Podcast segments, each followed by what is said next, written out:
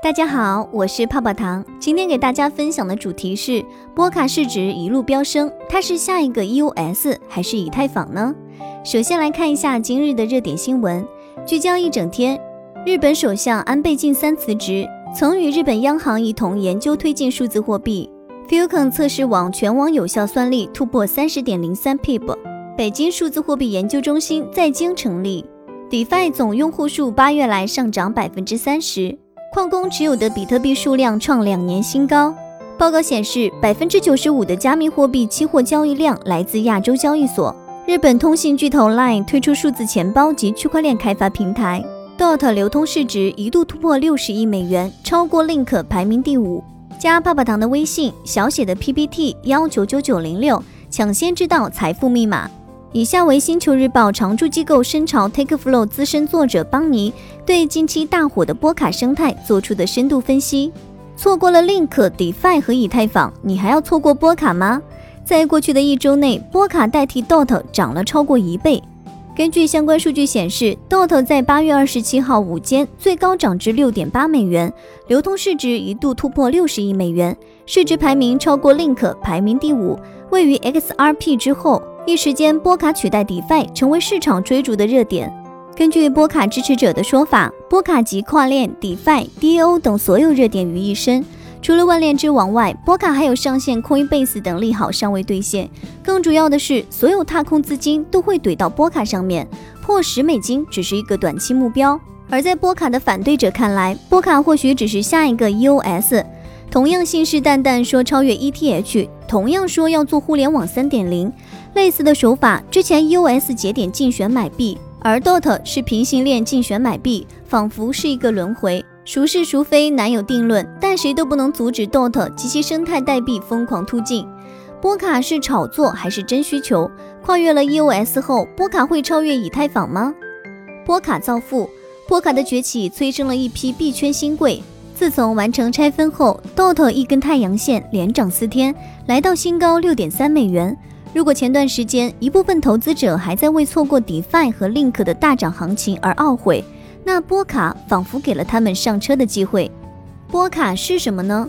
这是一个可扩展的异构多链系统，由 Gavin Wood 带领 Parity 和 Web 三基金会开发。波卡集跨链、DeFi、DAO 等所有热点于一身。一波卡投资者表示，公链是生态的重心，波卡是公链的中心。在部分投资者眼里，波卡已经是下一个以太坊级别的投资机会。在过去的一周内，波卡代币 DOT 涨了超过一倍，波卡总市值达到了五十五亿美元，接连超车 EOS、BCH 等主流币，来到第六的位置。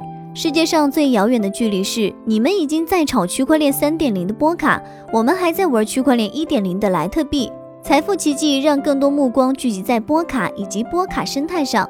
另一边，一部分币圈老人回想起2018年 EOS 超级节点竞选的那个夏天，下一个 EOS 波卡项目最令人瞩目的不在于自身，而是有可能构建起的跨链生态。有投资者表示。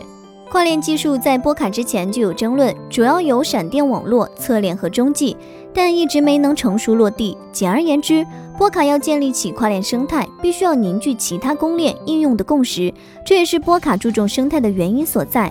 目前，波卡生态有超过百个应用主体，涵盖了加密货币钱包、验证者、论坛、浏览器以及基于 Substrate 的各类项目，比如隐私、桥接、DeFi、智能合约等。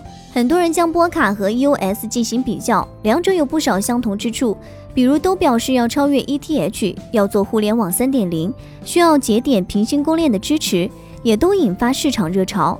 二零一八年六月，EOS 主网上线前最高涨到二十二美元，市值一度抵达一百七十六亿美元，是现在波卡市值的三倍，EOS 市值的六倍。但事实上，在生态建设和扶持上，波卡和 EOS 不可同日而语。EOS 巨额融资下，Block 点 One 最高手握四五十亿美金，却在熊市时大多换成了比特币和美国国债。EOS 不注重内部生态，甚至内斗损耗它。于是两年之后，EOS 成为垂垂老矣的老汉，被 Link、EOS 等新兴后辈们反超，只能眼睁睁看着他们远去的背影。EOS 的持续低迷表现下，不少投资者转投波卡。老韭菜们都认为它是下一个 EOS，新韭菜却认为它是下一个以太坊。最近流传这样一句话：前者被视为炒作的典范，后者被定义为价值投资。波卡能超过以太坊吗？上述投资人表示，波卡技术不错，但在生态上跟以太坊比不了，需要赶在 ETH 二点零上线之前完成生态布局。以太坊杀手。如果波卡的平行链系统能够顺利运行，那超过以太坊就指日可待。有投资者表示，一键发币是以太坊支持者一贯的口号，而波卡支持者有了更洪亮的口号——一键发链。但在专家玩家的眼中，波卡和以太坊的区别主要在于链上治理。波卡快速反应、快速升级，任何新技术、密码学都可以添加到波卡的链上，这些都需要社区投票来执行。以太坊核心技术成员曾发文表示，以太坊的治理已经失效，实际上是技术专家统治。以太坊上创建和提交 EIP 向所有人开放，然后交给核心开发团队审核表决。而波卡网络的发展由 DOT 持有人决定，由活跃的代币持有者和理事会组成管理组。对于网络升级决策，最后通过与否都要经过全民公投。治理过程是发起公投，然后对提案进行投票，然后统计。橙皮书曾经比较以太坊和波卡的两种愿景。以太坊的愿景在于用以太坊这个账本帮助全世界村庄各类经济体来记账和结账，而波卡要做的是用中继链这个账本给别的村庄记账。两者本质上都是账本，但是相比起以太坊的几乎无门槛，开发者想要在波卡发链必须质押一定数量的 DOT。对于需要高度稳定性的项目，需要介入平行链。而对于一些交易量不高的验证类项目，可以走平行线程通道，类似于共享单车。波卡网络的资源有限，平行链插槽的数量也是有限的。在波卡主网运行的第一年，随着技术的实现，平行链的插槽会从五个左右增加到五十到两百个。除了部分预留外，有限的插槽将通过蜡烛拍卖、抵押 DOT 进行租用，每个插槽有六个月到两年的使用时间。节点质押和平行链插槽都需要锁定 DOT，这也使得波卡未来会面临质押释放的问题。目前 DOT 的抵押率为百分之七十点二，占总量比的近七成。